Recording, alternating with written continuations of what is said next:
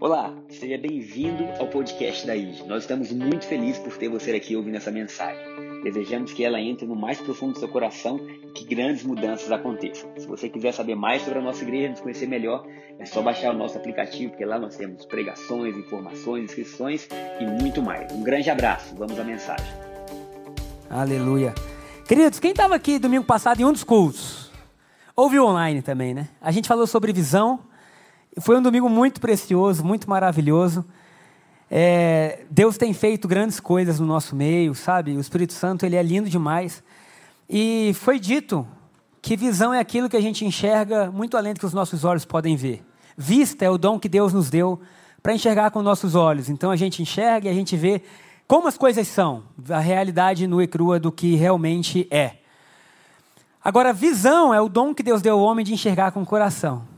Aquilo que a gente pode ver que vai além dos nossos olhos físicos, aquilo que a gente enxerga que vem direto dos céus. E nós falamos um pouco de Abraão, quando Deus fala para ele: sai da sua tenda, né? E contempla as estrelas do céu, a areia do mar. Então, visão é um presente dado por Deus que facilita muito a nossa vida. Por quê? Porque é mais fácil você caminhar, é mais fácil você aceitar ou recusar convites, é mais fácil você definir as pessoas que vão estar ao seu lado. Por exemplo, o culto das 11 eu sempre me alegro porque minha esposa está nele. Aí. E aí eu cheguei ali, né? Aí ela, eu estou olhando nos seus olhos que hoje vai ser maravilhoso. Falei, amor, se não for só essa palavra, já me alegra, já me motiva. Mas quando você tem uma visão, fica mais fácil você escolher as pessoas que vão estar ao seu lado, as amizades que você tem, sabe? A nossa vida, ela passa rápido de verdade. Hoje, uma menina de mais ou menos 21 anos de idade teve a audácia de falar que para ela eu sou como um tio.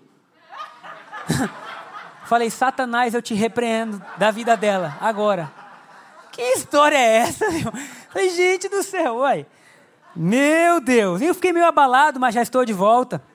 Lude, o Espírito Santo estava me dizendo no louvor que suas lutas estão sendo vencidas, que Deus é contigo, que Ele preparou algo maravilhoso para você. Não tenha medo, tenha coragem. Se um exército acampa contra você, Ele é Deus que te dá vitória em tudo. Então hoje Deus te trouxe aqui e está dizendo: não tenha medo. Sua família foi Deus que te deu, os seus sonhos foi Deus que te deu, e hoje você vai sair daqui com a firme convicção de vitória no seu coração. Amém? É um presente da nossa igreja para você. É tempo de ir além. Então nós vamos continuar falando de visão. Oh, Deus é maravilhoso. Na verdade, a última coisa da, da introdução era Provérbios 29 e 18, que diz assim: Onde não tem visão, o povo perece. Onde não tem palavra profética, o povo se desvia. Aonde não tem um direcionamento claro, fica muito difícil a gente recusar convites. Então, a visão é algo importante que Deus traz para a gente, para trazer clareza, velocidade, paz. E hoje nós vamos mergulhar um pouquinho é, em quatro pontos, mas na vida de Abraão e depois no chamado de Pedro. Pode ser assim? E eu prometo que se você abrir o seu coração, Deus vai fazer muito mais do que você imagina. Em um dia, em uma frase, Deus mudou para sempre a vida de Pedro. O que ele não pode fazer com a gente em uma manhã? Em uma frase, ele mudou a vida de Pedro. Então eu quero começar perguntando a você assim: o que você vê? Quando Deus leva Ezequiel ao vale de ossos secos, ele pergunta para Ezequiel: Ezequiel, filho do homem, o que, que você consegue ver? E ele fala assim: eu vejo um, um exército de ossos secos, eles são incontáveis, mas eles estão sequíssimos. E Deus pergunta para ele assim: pode por acaso reviver? Ezequiel fala: Senhor, eu não sei, mas tu sabes. Porque a fé de Ezequiel não conseguia compreender que Deus podia fazer um exército reviver. Mas na visão de Deus, meu irmão, tudo que está muito difícil não é nada difícil porque Ele tem todo o poder. E tudo que está sequíssimo pode reviver. E tudo que está escasso pode se tornar abundante. Queridos, na visão de Deus, não há nada que diga a nosso respeito, que seja nosso, que já não tenha nele o sim, que já não tenha nele o amém. Então, o que nós precisamos fazer é entender que aquilo que a gente vê é muito importante, por quê? Porque aquilo que a gente vê expande, o que a gente foca cresce, onde a gente coloca a nossa atenção, isso vai aumentar. Então, se eu for na sua casa hoje, é bem provável que eu encontre ali alguns porta-retratos, não é isso? A maioria é assim. Aí na casa tem uma foto do casamento, em algumas o nascimento dos filhos, em outras alguma viagem para a neve, que a pessoa foi uma vez, mas ela tira como se morasse lá, não é isso? Você fala, nossa, essa pessoa morou anos. Ah, não, não, foi só um dia mesmo, eu estava indo para outro lugar, foi aquela parada de um dia, né? Eu já fiz isso. Lembro um dia que a gente estava no Chile, eu, meu pai, minha irmã e o Marco Antônio. Glória a Deus, foi algo muito legal e nevou. Mas a gente parecia pinto no lixo. O velho vira criança, não é isso? E faz bola e taca no outro. Então os retratos, eles têm o poder de nos fazer reviver momentos, é ou não é? Quando você olha para algo, a sua, a sua mente ela foi definida com duas coisas. Você tem a imaginação e tem o processo de memória. Então, os retratos nos lembram de memória. Um bom retrato pode levar a um bom momento. Um retrato ruim, sendo ele impresso ou não, pode levar a algo ruim. Então, hoje, falando aqui, eu posso falar coisas que te deem alegria, esperança, que vai fazer a gente subir na cadeira e dizer amém. Ou, dependendo do que for falado, você pode dizer misericórdia. Dependendo da pregação, se ela anunciar Jesus, a gente sai feliz. É como o Bruno falou na generosidade. Queridos, que coisa maravilhosa. Você está tão tomado por Deus que você entrega até o que você está usando. Olha que coisa linda. Para abençoar pessoas, para capacitar. Agora, isso vem de Deus. E isso vem no primeiro culto, o pastor Saulo falou sobre generosidade. E ele falou, 2 Coríntios 8, que diz assim: Ele vos agraciou em tudo e em todo tempo Queridos, aquilo eu estava ouvindo, eu falei, cara, isso me marcou profundamente, porque se perguntar assim, você é agraciado? Em tudo. Quando? Em todo tempo. Isso quer dizer que não há nenhuma figura da nossa vida que não tenha o poder de ser transformada por Deus. Não há nada que não tenha poder de se tornar melhor do que já é. Então Deus pergunta assim: o que você está vendo? Quais são as circunstâncias que você tem honrado? Porque, queridos, aquilo que você honra cresce. Então você pode pegar algo ruim e pensar nisso o dia inteiro, e isso vai produzir ansiedade, você vai acordar no meio da noite, você vai ter problemas. Ou você pode trazer uma imagem de esperança e falar: é nisso que eu vou focar. Porque visão é aquilo que tem poder para fazer com que tudo que você esteja vivendo hoje, que não é de acordo com a visão que Deus te deu, seja temporário.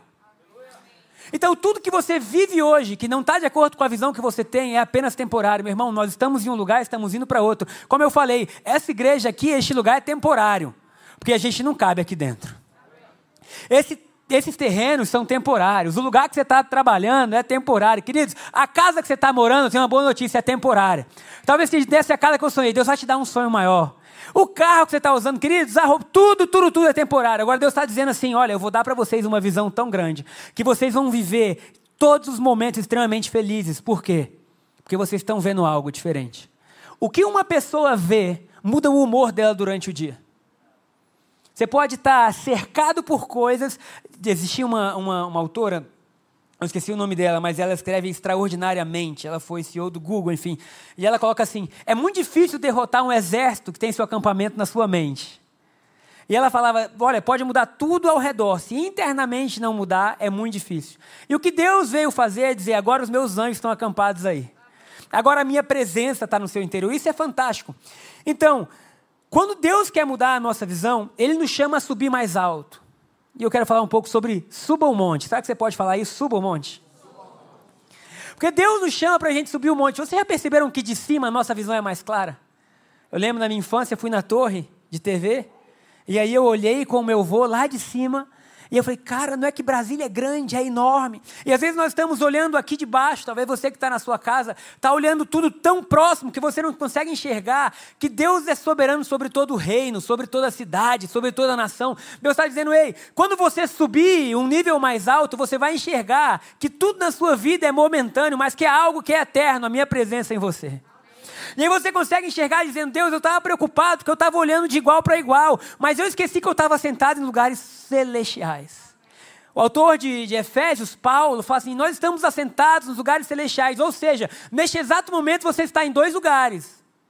Fisicamente você está aqui, espiritualmente você está ao lado de Cristo, aleluia. Sabe, você pode olhar a vida daqui dizendo: olha, eu tenho dificuldades, eu tenho, sabe, sei lá, eu estou tendo que replanejar, eu estou tendo que readequar a minha vida por tudo que o mundo está vivendo, eu estou ansioso, eu estou preocupado. Mas quando você sai dessa cadeira e você olha de cima, você fala assim: eu sei que eu já venci. Eu sei que já deu certo, eu sei que há uma outra visão sobre a minha vida. Queridos, a visão clara, ela muda a forma que nós passamos o nosso dia a dia. Eu sempre dou exemplos, mas se você vê um jogo pela primeira vez, existe ali uma ansiedade, existe ali algo. Puxa, eu lembro quando a gente viu juntos, né? É, no primeiro culto tinha um Vascaíno com a camisa do Vasco ali. Falei, Jesus, o que é isso? É uma afronta? o que está havendo na primeira fileira, Senhor? E agora os colorados estão aqui, felizes e alegres. A gente foi ver o jogo, né? Flamengo e Inter, do ano passado, que estava praticamente decidindo o campeonato. E eu lembro que durante o jogo era uma, um nervosismo, né? Todo mundo, o flamenguista, o, o, colorado, todo mundo nervoso. Depois do jogo, todo mundo que visse a reprise já ia ter os sentimentos estabelecidos. Porque você já viu o final. Então, quem tivesse ganhado o jogo, que no caso foi o Flamengo, 2 a 1 um, se eu não estou enganado, teria, se eu não estou enganado, teria um sentimento de alegria. Você veria o jogo e aquele sentimento de o que vai acontecer, puxa, vai dar certo ou não vai? Acabou. Por quê? Porque você já sabe o final. O que Jesus está dizendo para a gente é: eu vou entregar uma visão para vocês. Aleluia. Que o sentimento de ansiedade, de medo, de dor, sabe? De, de inadequação, tudo isso vai encerrar. Porque por mais que vocês estejam passando pelo processo, vocês já vão saber aonde vocês vão chegar. Então, visão é fundamental, porque a visão é o que nos tira do hoje e nos coloca naquilo que Deus sonhou. Cristo tinha uma visão e por isso ele passou pela cruz alegre. Cristo tinha uma visão, por isso ele não perdia tempo. Se você for ler os evangelhos, não tem nenhuma resposta de Jesus que seja mais ou menos. Até para aqueles que não eram judeus na época, ele falou: Olha, eu estou numa missão, eu fui enviado agora para os judeus. Vai chegar o tempo, mas ainda não chegou agora. Eu estou para o judeu. Depois que Jesus morreu e ressuscitou, ele falou assim: Agora vai para todo mundo. Queridos, Deus tem uma agenda, aleluia.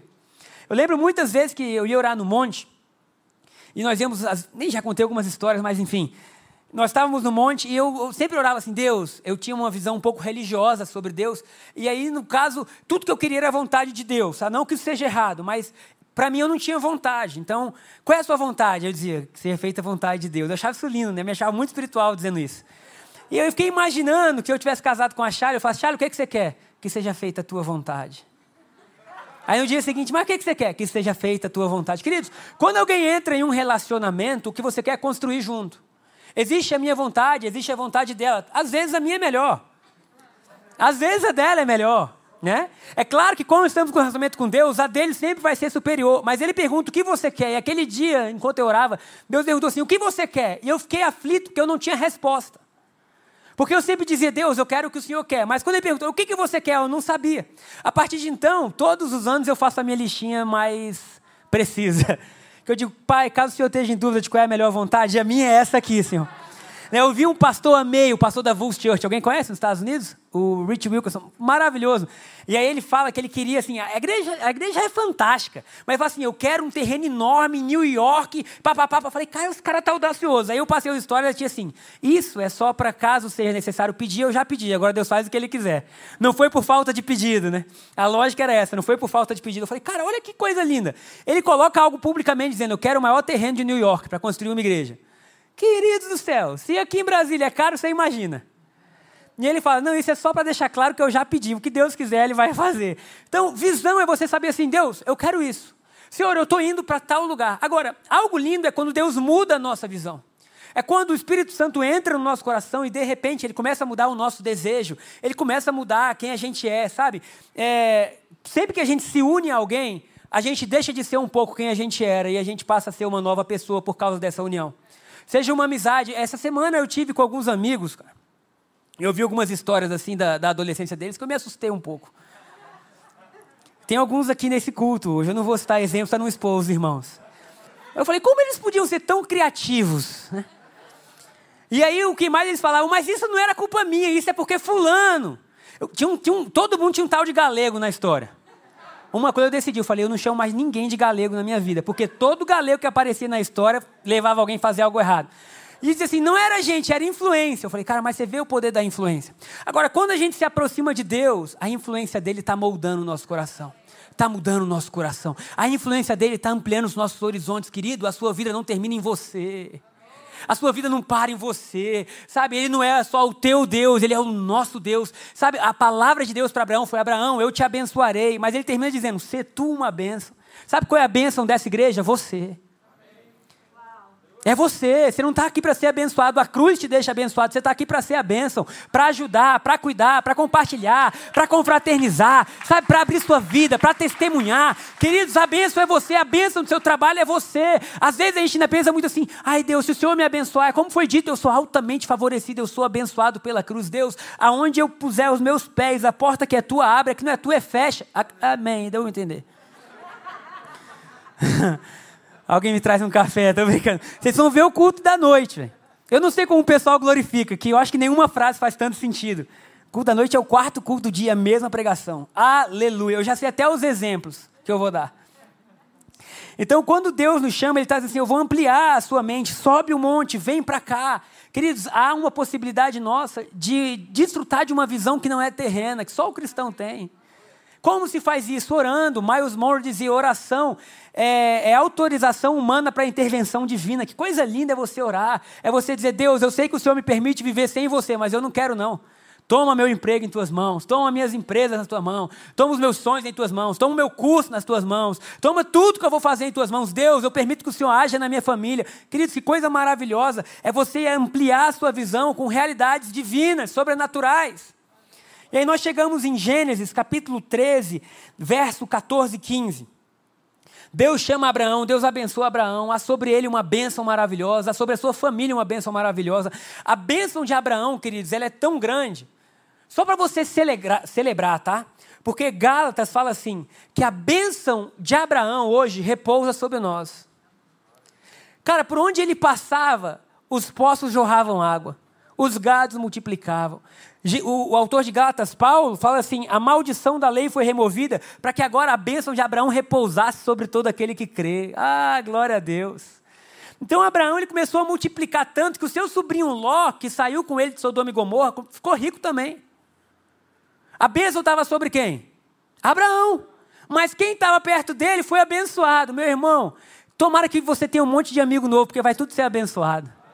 É uma bênção sobre a sua vida que transborda, que muda realidades, que muda pessoas, sabe? Uma bênção de alegria, de vida, de paz.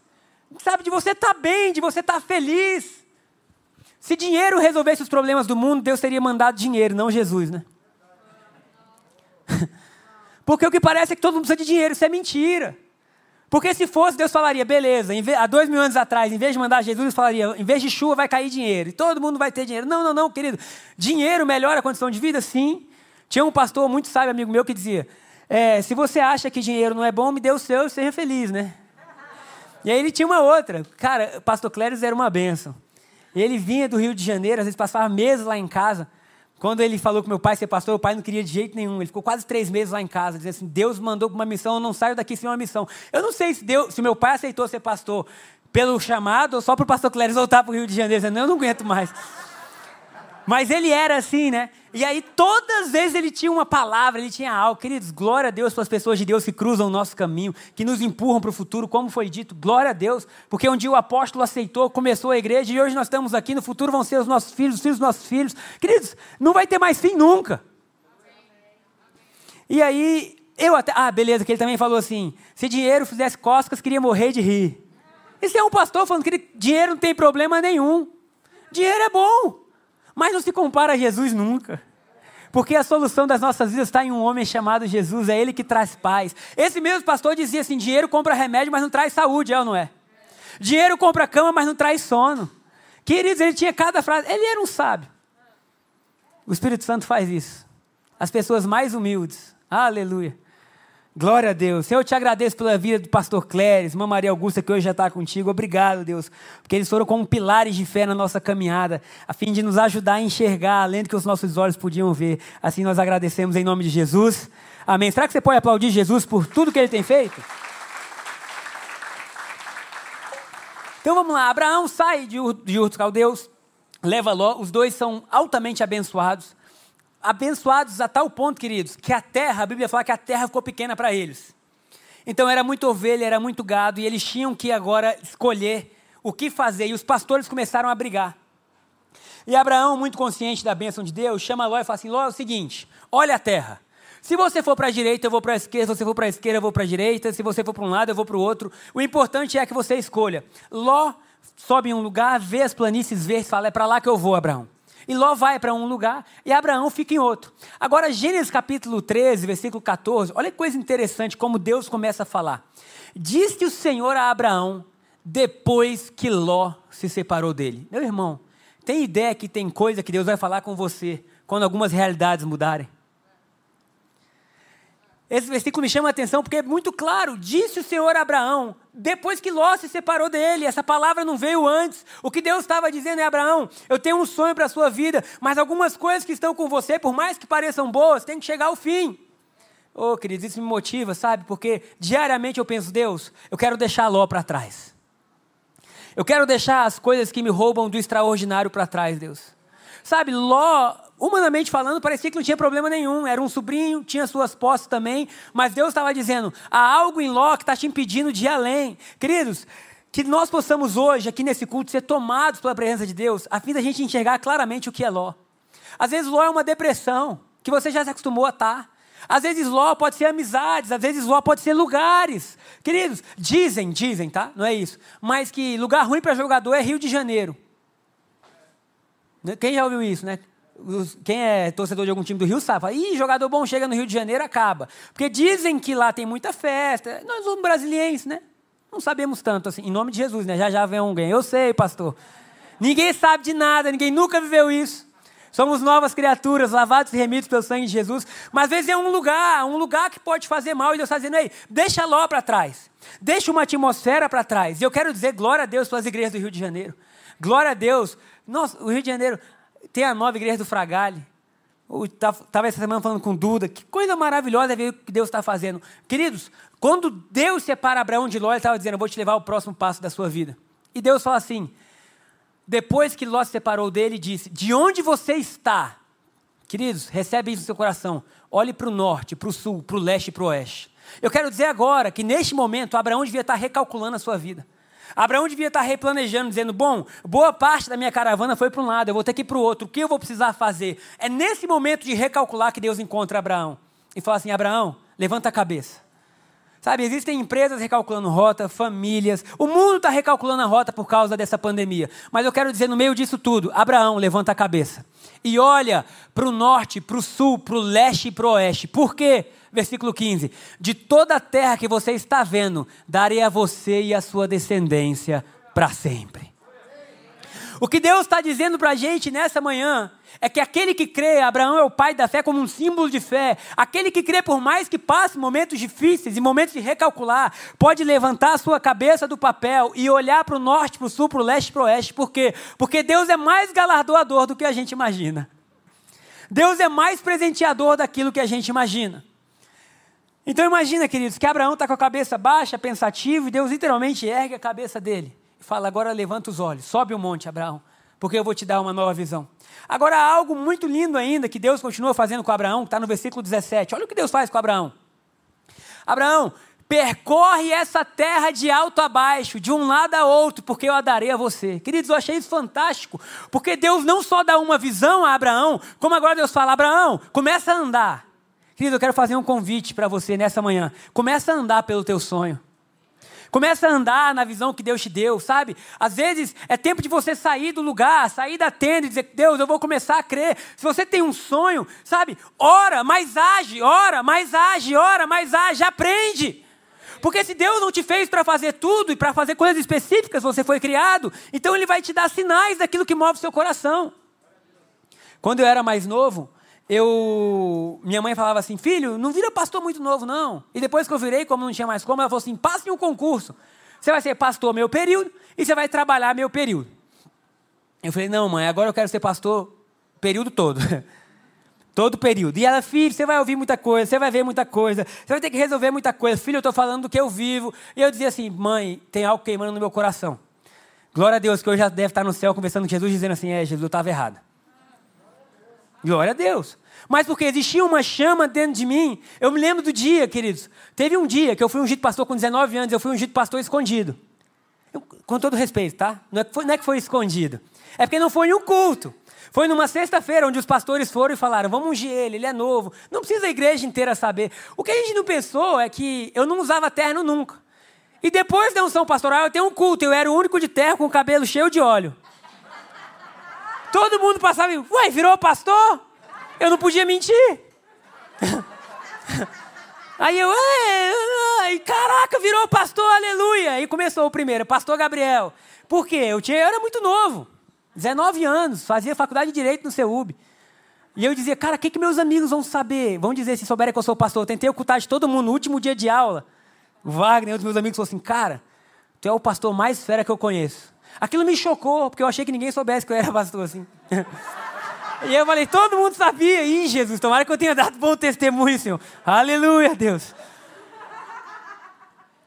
Mas a visão era assim: eu vou fazer isso. Mas antes minha mãe pensava: não, abre uma loja de esporte, você gosta de correr, abre uma loja de chuteira, de não sei o quê, faz alguma coisa ao mesmo tempo. Queridos, eu passei um tempo andando com algumas pessoas que mexem com negócio. Um dia eu estou tomando em casa, banho em casa, tomando banho em casa, eu estou lá, Jesus.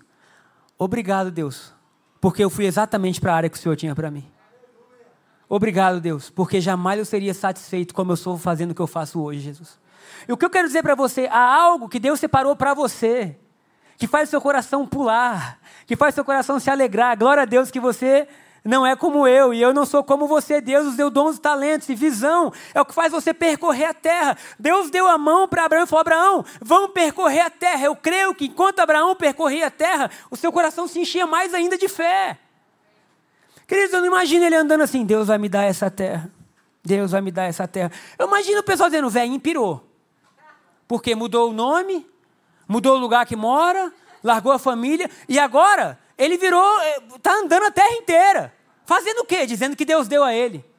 Querido, uma visão forte faz você se tornar incompreensível para muitos. Mas dentro de você está dizendo assim: Eu sei o que Deus falou, vai se cumprir. Eu sei o que Deus falou, vai se cumprir. A cada passo que Abraão dava, eu creio que ele se tornava ainda mais cheio de fé, mais cheio de esperança. Por quê? Ele estava honrando a palavra que Deus deu a ele. Tem muita gente que fala assim: ah, pastor, Deus deu uma palavra de uma família e não sei o que, ora pelo meu casamento. Há dois anos estou orando pelo casamento da pessoa. Eu falo assim, querido, talvez seja a hora agora não só de orar, mas de mudar. Amém, igreja? É uma boa hora para você aplaudir Jesus, né? Os casais tudo falando, ô oh, Jesus. Porque ora, muda. Prepara um café da manhã. Perdoe mais. Essa não é. Acalma o coração dela, Jesus. Não foi um bom exemplo para esse culto, Senhor. Aleluia. Mas é tempo de mudar o que Deus estava dizendo para Abraão. Abraão, tem uma visão, muda. Vamos embora, vamos sair. Querido, é muito difícil o preguiçoso alcançar, viu? Tem muito preguiçoso com visão grande, não adianta nada. Tem uma visão grande, bota a mão na massa, trabalha mais que todo mundo, seja altamente agraciado, seja o primeiro a chegar, o último a sair, limpa o chão, trabalhe como se fosse para Jesus. Eu quero ver se as portas não se abrem. Se abre, querido. Se o mar. Não, essa música eu não posso cantar. Por quê? Porque eu fui cantar perto da minha irmã e a minha irmã falou: não canta essa música. Ainda bem que somos diferentes, né? Eu falei, por que ela? Porque foi a música que tocou no velório da mamãe. Eu falei, Júlia, realmente você é diferente, Júlia. Já faz quase uma década, eu não lembro de nada. Ah, eu fui programado para viver e esquecer, viver e esquecer. E aí assim, eu falo, cara, eu não lembro. Assim, como é que você não lembra que tocou isso? Tocou o velório Eu falei, eu não lembro, me perdoa. E aquilo, como que você não lembra? Eu falei, não me agride, eu só sou diferente. Queridos, tem ideia que Deus fez a gente de um jeito. É, que bom, né? Porque eu ouço as coisas. Pastor, você lembra que eu fiz aquilo? Não lembro de nada, querido. Eu estou igual Deus, jogou no mar do esquecimento tudo, né? Aleluia, né? Somos alvo mais que a neve. Ô, oh, glória. Então, queridos, Deus, ele nos leva a crer, a enxergar, a caminhar sobre a terra, a andar. Uma caminhada, sabe, viva com Deus. E nos leva ao descanso, porque vê melhor quem está descansado. Então, o terceiro ponto hoje é descanso. Você precisa descansar. Não só fisicamente, mas espiritualmente. Deus estabeleceu um dia para o povo judeu, que era o dia do Shabat, o dia do descanso, onde era proibido fazer outra coisa, a não ser estar em família, se alimentar em família, é, estar com os filhos, cuidar, estar, sabe? Era você não pode trabalhar e não pode ter esforço nenhum. Era o dia de sábado. Aí vem Jesus e fala: peraí, eu sou o Senhor do sábado. Eu tenho uma boa notícia para a gente, que hoje nós não precisamos guardar um dia, porque o que nós precisamos guardar é a presença de uma pessoa em nós. O nosso sábado, nós dizemos, Jesus, nós nos abraçamos a você e cremos que a cruz foi um trabalho completo. Jesus, cremos que somos altamente abençoados, que somos totalmente abençoados. Pai, nós cremos nisso e porque cremos nisso, estamos em descanso. Porque, querido, não há nada que você esteja vivendo hoje, nada que não tenha um próximo passo. Não tem. Fala assim, puxa, tem gente que olha e fala assim, ah, que legal que vocês estão vivendo. E a gente assim, qual é o próximo passo? Para onde nós podemos ir? Sabe, Deus colocou no homem um coração que cresce, que domina, que se multiplica. De forma que nós vamos estar contentes pelo que temos, mas com expectativa para o que ainda vai acontecer. Sabe, eu ainda me alimento e vou continuar me alimentando sempre de pessoas, às vezes, que têm uma pregação, não às vezes, com certeza, inúmeras vezes melhor que a minha. Extremamente, eu os ouço, escuto, vejo a igreja deles, falo assim: o que, que eles estão fazendo? Para onde eles estão indo? Viajo, chego na igreja, o que, que você veio fazer aqui? Aprender. Aprender. Como vocês tratam as pessoas, como vocês recebem, como é a cadeira, como é a música, como é a letra, o que, que pode, é, em termos de, de vida, de cultura, sabe? Por quê? Porque você está colocando diante dos seus olhos algo que te permite ver. E isso tudo acontece no descanso. Sabendo, eu não sou nenhum deles, eu sou Gabriel. Glória a Deus. Mas eu posso aprender com todos eles. Eu posso aprender com o que Deus colocou em cada um. Eu posso aprender, queridos, até. Nossa, Jesus amado. A gente pode aprender com tudo. Um dia eu fui fazer um curso né, de, sobre empresas, coisa linda. Aí fui estudar o Google, Amazon, Facebook. Eu vi que todas elas funcionavam com princípios cristãos. Sem saber. Você acredita nisso? Faz o curso, estou brincando, nem tem mais. Sabe, tratar a pessoa da melhor forma possível. Eu falei, olha a cruz aí, Jesus dizendo, trate ao próximo como você queria ser tratado. Várias. Honra. Eu falei, como que eles, sem conhecer Deus, funciona? Deus estava dizendo assim, olha, se você pegar a minha plataforma de vida e você ensinar, e você viver, isso vai dar certo. Então, quando Deus fala assim, viva no descanso, Ele estava falando, há um descanso para você, há um descanso de emoção, há um descanso de você simplesmente respirar fundo e falar, Pai, glória a Deus que eu estou onde eu estou. Será que você já falou isso para Deus hoje? Glória a Deus, Pai, porque eu estou onde eu estou. Glória a Deus, Pai, por tudo que o Senhor fez até aqui. Porque se você não for grato pelo que você tem, é muito difícil dar os próximos passos. Você vai estar constantemente insatisfeito com algo. Constantemente. E aí Deus está dizendo assim: agradece. Gratidão é o antídoto. Agradece. Agradece. Pai, glória a Deus. Glória a Deus pela igreja. Glória a Deus pela saúde. Glória a Deus pela vida. Glória a Deus pelo sol. Você começa a agradecer, tudo começa a mudar. Eu fui fazer um acampamento com a minha esposa esse final de semana, né? Com alguns casais. E acampamento de barraca. Eu sou meio assim. Falei, irmão, mas não pode ficar lá à noite e volta para casa? E dorme em casa? Mas eu vi a motivação do pessoal, vai ser legal, as crianças vão amar. Eu falei, por que, que as crianças gostam de umas coisas assim, meio. Beleza, eu fui. E foi maravilhoso. Eu tô lá na, na, no acampamento, né, na, na, barraca. Primeiro, a barraca que a, Porque assim, eu sou de fé. A barraca que a levou, não cabia nenhum. E ela, vamos dormir nós quatro juntos. Eu falei assim, não vai dar. Ela, é claro que vai. Eu falei, amor, um dia eu brinquei com eles lá, não vai dar. Vai. Eu falei, eu vou porque amo. Aí chegou a barraquinha nossa, sem mentira, não ia dar. Só acho que o irmão levou uma barraca grande, aí a Shayla, muito crente, falou, ser fiel no pouco. E sobre o muito eu te colocarei. E aí eu tô lá na barraca e eu, Jesus, obrigado, Deus. Obrigado. Obrigado. Aí você, obrigado pelo quê? Obrigado por essa barraca. Obrigado, porque não tem nenhum bicho aqui dentro. Obrigado que meus filhos estão dormindo. Obrigado pela minha esposa. Obrigado porque eu vim. Mas se eu tivesse ficado em casa e eles tivessem ido fazer Jesus, obrigado pela minha cama. Diante de Deus. Eu aprendi a fazer isso com tudo. Obrigado porque eu tenho um cobertor. Obrigado porque eles estão lá e eu estou aqui. Obrigado, Jesus. Você riu porque eles estão lá e eu estou aqui? Mas é assim, um dia você vai casar, filha. Você vai saber que vai estar feliz ele estando lá ou estando aqui. Não é, Shaila? Tá tudo bem? Se não foi tão legal, te amo. É quase um culto de casais esse, gente. O que é que tá vendo? Vamos continuar. Então, suba um monte, amplie sua visão, entre em um lugar de descanso, onde você fala, Deus, obrigado, obrigado, obrigado. Porque se ainda não está do jeito que era para ser, é temporário. E nós vamos continuar caminhando. E chegamos no último ponto. Obrigado, já até acostumei com isso. Que é a maior visão que o homem pode ter. E esse ponto me chamou muita atenção. Durante essa semana eu estive pensando sobre isso.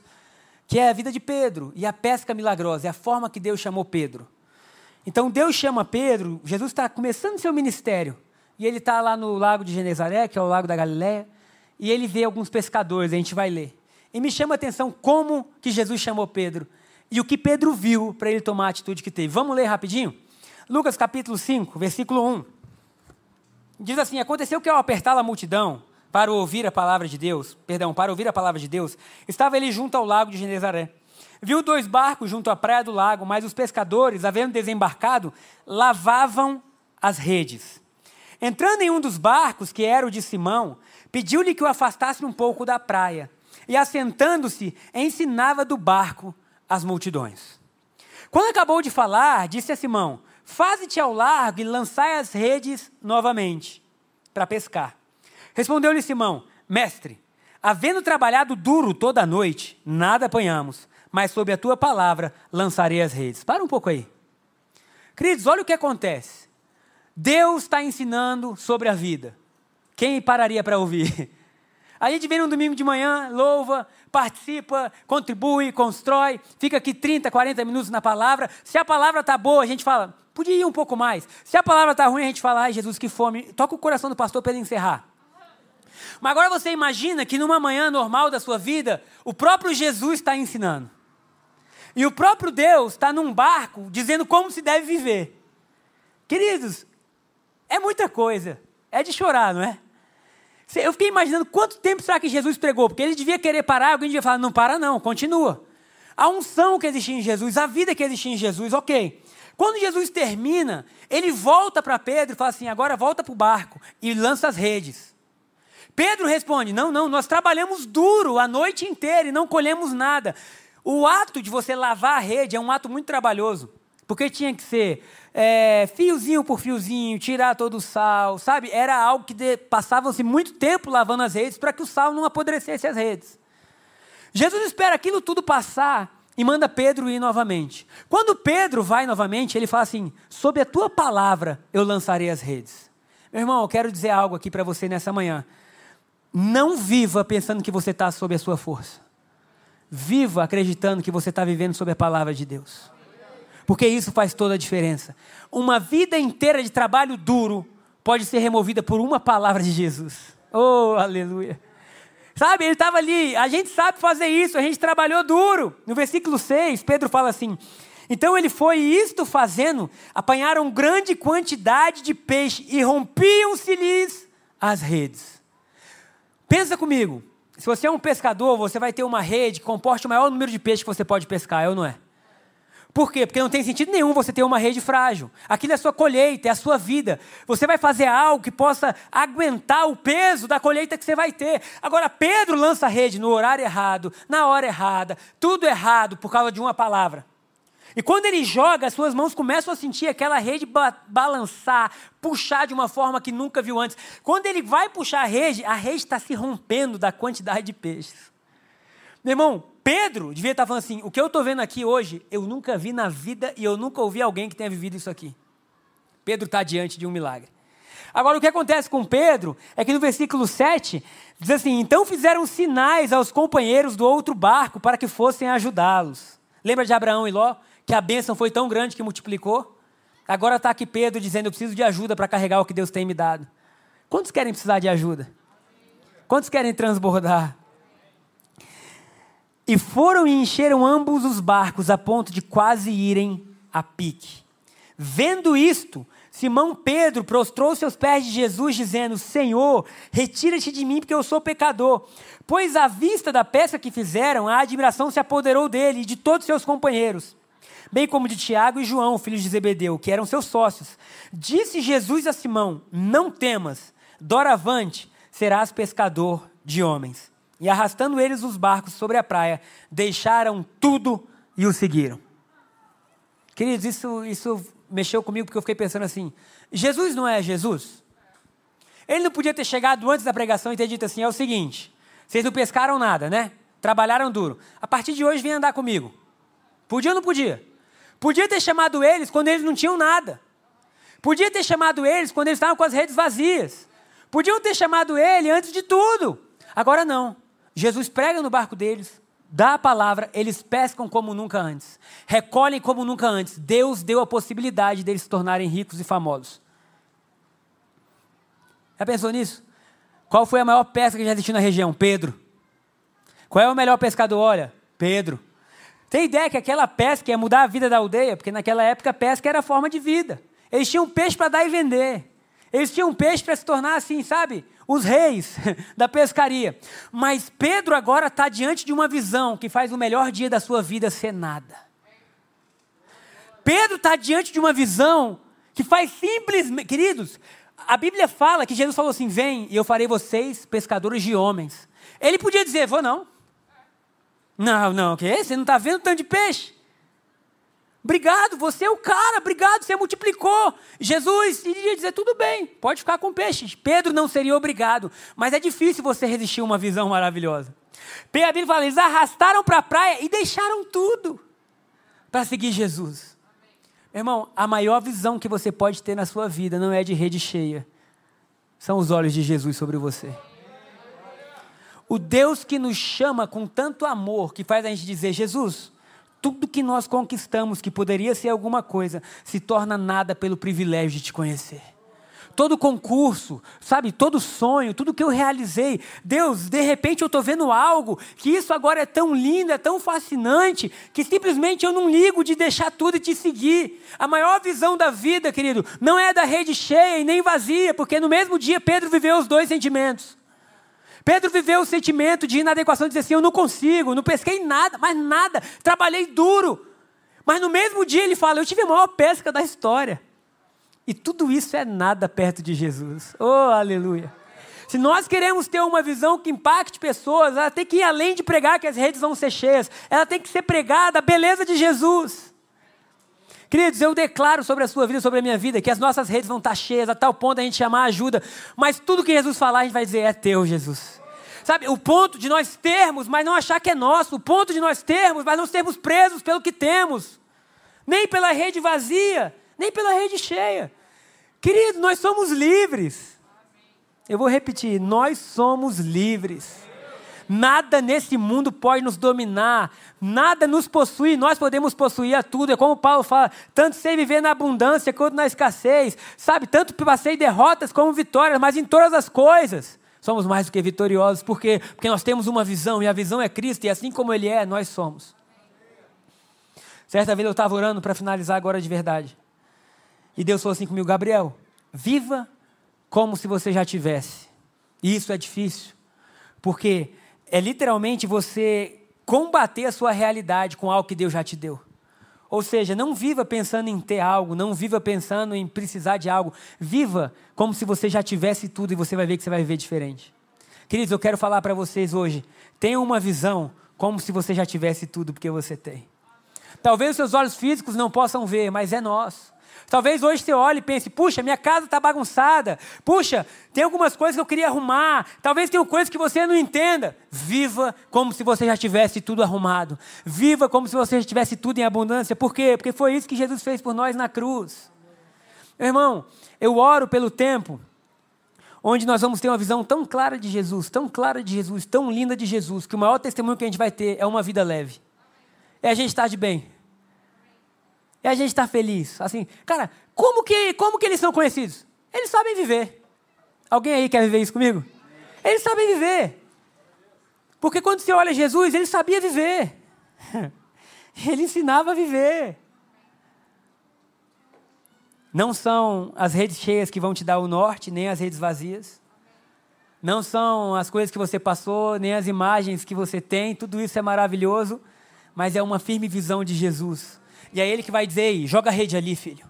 Ei, joga a rede aqui. Eu lembro de uma das frases do Bill Johnson que muito me marcou, porque eu tinha uma lista na minha vida. Então era assim: primeiro, Deus. Alguém tinha essa lista parecida? Segundo, família. Aí era, sei lá, terceiro, negócios. Aí tinha quarto, lugar físico da igreja. Quinto. Alguém já ouviu essa lista?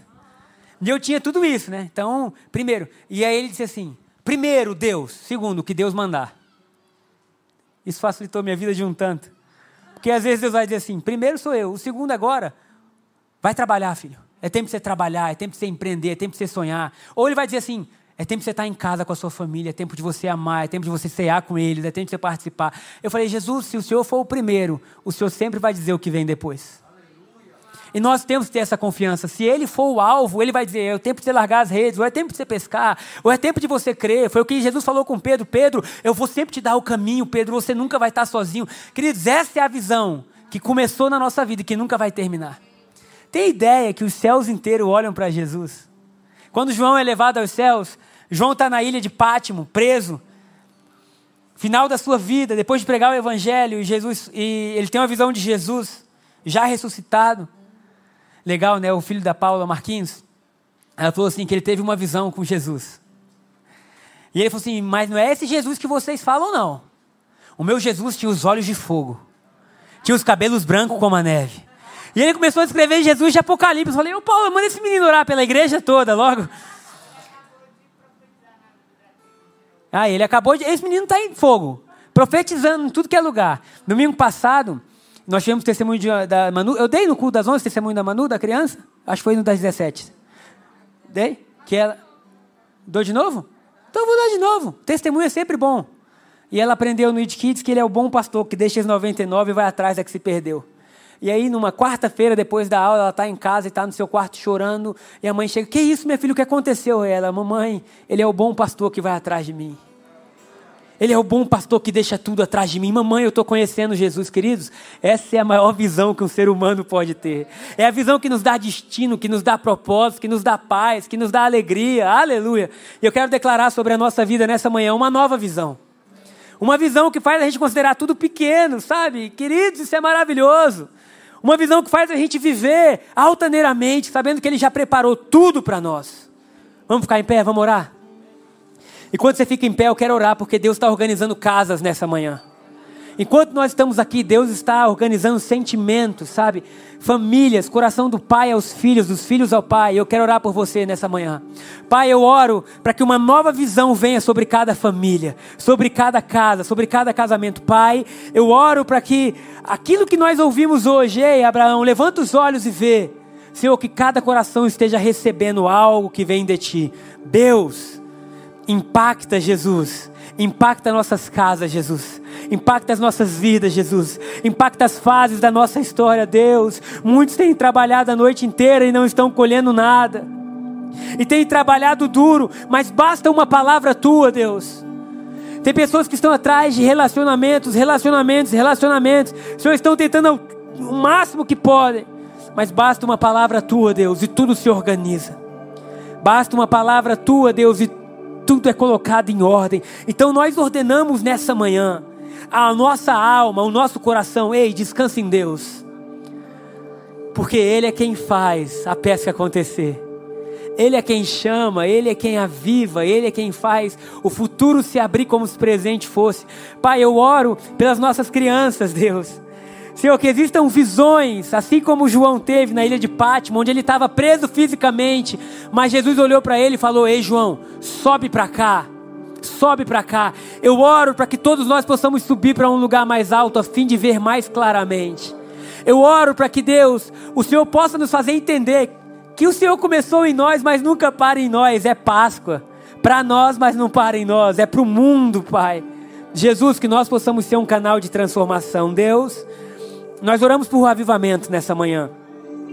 Um avivamento de fé, um avivamento de propósito, um avivamento de alegria. Senhor, que os nossos olhos possam te ver, Jesus. E nada mais vai se comparar a isso. Senhor, muito obrigado, Pai. Obrigado pelo que nós estamos vivendo. Obrigado, Deus, porque tu és conosco. Obrigado, Senhor, porque aquele que começou a boa obra em nossas vidas, ele é fiel. Ele é fiel para completá-la. Assim nós oramos, Pai, nessa manhã, no nome do teu filho amado Jesus. Amém e amém.